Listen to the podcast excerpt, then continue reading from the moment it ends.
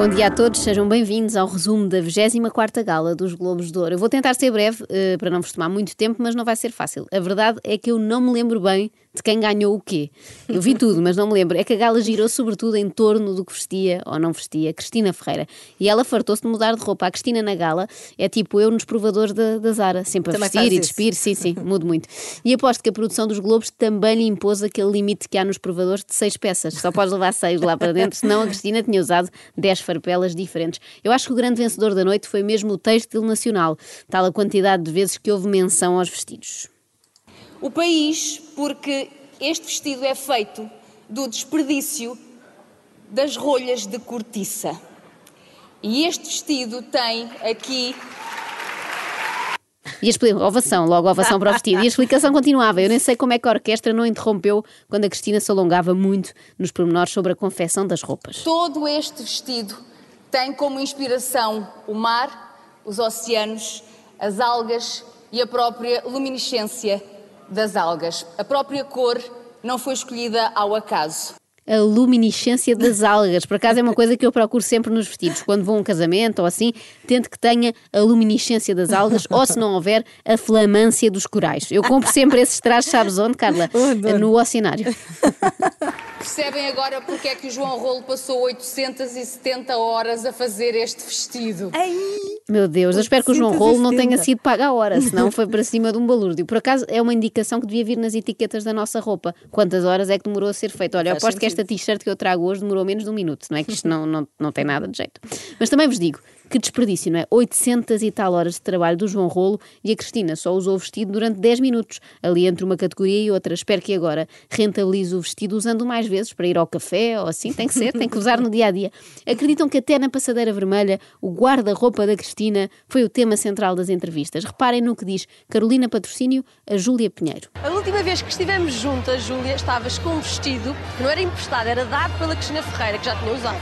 Claro, mas gostei muito e acho que me ficou muito bem. Muito bem, É, tiveste muitos elogios, especialmente por também reutilizar um vestido. Nada como de defender o planeta, não é? Exatamente, havia um plano B. Claro, a usar aos 5 vestidos por noite é natural que a Cristina tenha imensa roupa Ah, para emprestar às amigas, não é? É só ir lá pedir. Sorte das De- amigas. Sim, sim, sim, é aproveitar. E pela primeira vez, a típica pergunta da passadeira, o vem vestido por quem, foi substituída por esta que é: lembra-se daquela vez em que vem vestida com uma roupa em segunda mão? É refrescante também para variarmos um bocadinho. Esta edição dos Globos de Ouro contou ainda com uma presença muito especial.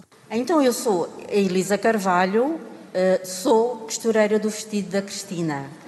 A cerimónia devia ter-se chamado os vestidos de ouro, porque foi muito à volta disto. É difícil perceber se foi mesmo uma entrega de prémios ou se foi um showroom, onde as pessoas escolhiam que peça é que queriam comprar. Mas valeu a pena conhecer a Dona Elisa, foi a pessoa que eu gostei mais de ver na festa. Teve foi azar quando chegou o momento de anunciar o vencedor. Reparem, Dona Elisa e João Manzarra deviam entregar o prémio de personalidade do ano na moda. Os candidatos eram Gonçalo Peixoto, Luís Carvalho, Maria Miguel, Marcos Almeida e Sara Sampaio. E o vencedor, segundo a Dona Elisa, foi este. E o vencedor é. Muito bem, pausa dramática. É assim mesmo. Raiva de Sérgio Trefot.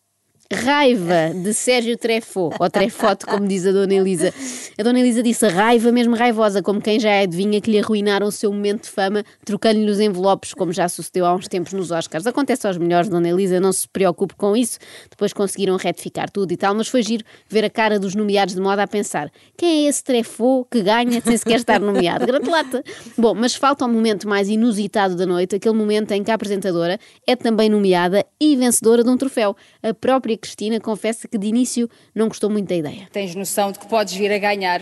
E eu dizia: não quero, não quero, isso não faz sentido nenhum, não quero, eu estou lá a apresentar e depois vou lá receber o prémio. E depois percebi que quero. E quero porque é justo, acima de tudo. Ah, se o júri votou, é claro que é justo. Isto é como naquele velho programa da SIC. O juiz decidiu, está decidido. Cristina devia ser ótima a fazer aquela coisa na escola que eu por acaso odiava, que era a autoavaliação. Não sei se também tinhas isso, Carla, Tinha, tinha, no final de tinha. cada período, não é? E normalmente toda a gente detesta porque não quer estar a atribuir cinco a si próprio, não é? Parece assim um bocado convencido. Eu imagino que a Cristina dissesse nessa altura, quero cinco, professor, é assim, quero cinco, quero um lugar no quadro de honra e um prato especial no refeitório com o meu nome. A autoconfiança não lhe falta. o discurso de Cristina foi épico e terminou assim. Disse, mãe, uma vez disseram que quando acreditas, consegues. E quando consegues, acreditas ainda mais. E por isso, eu hoje trago estampado na minha pele e no meu vestido o meu modo de acreditar. E eis que Cristina se vira e tem, bordada nas costas, uma Nossa Senhora, naquilo que é uma clara alusão à Rádio Renascença. Eu pelo menos acredito que é isso e toda a gente sabe que, como diz Cristina, quando acreditas, consegues. E quando consegues, acreditas ainda mais. Isso mesmo. Acorde com a Joana, a Ana e a Carla.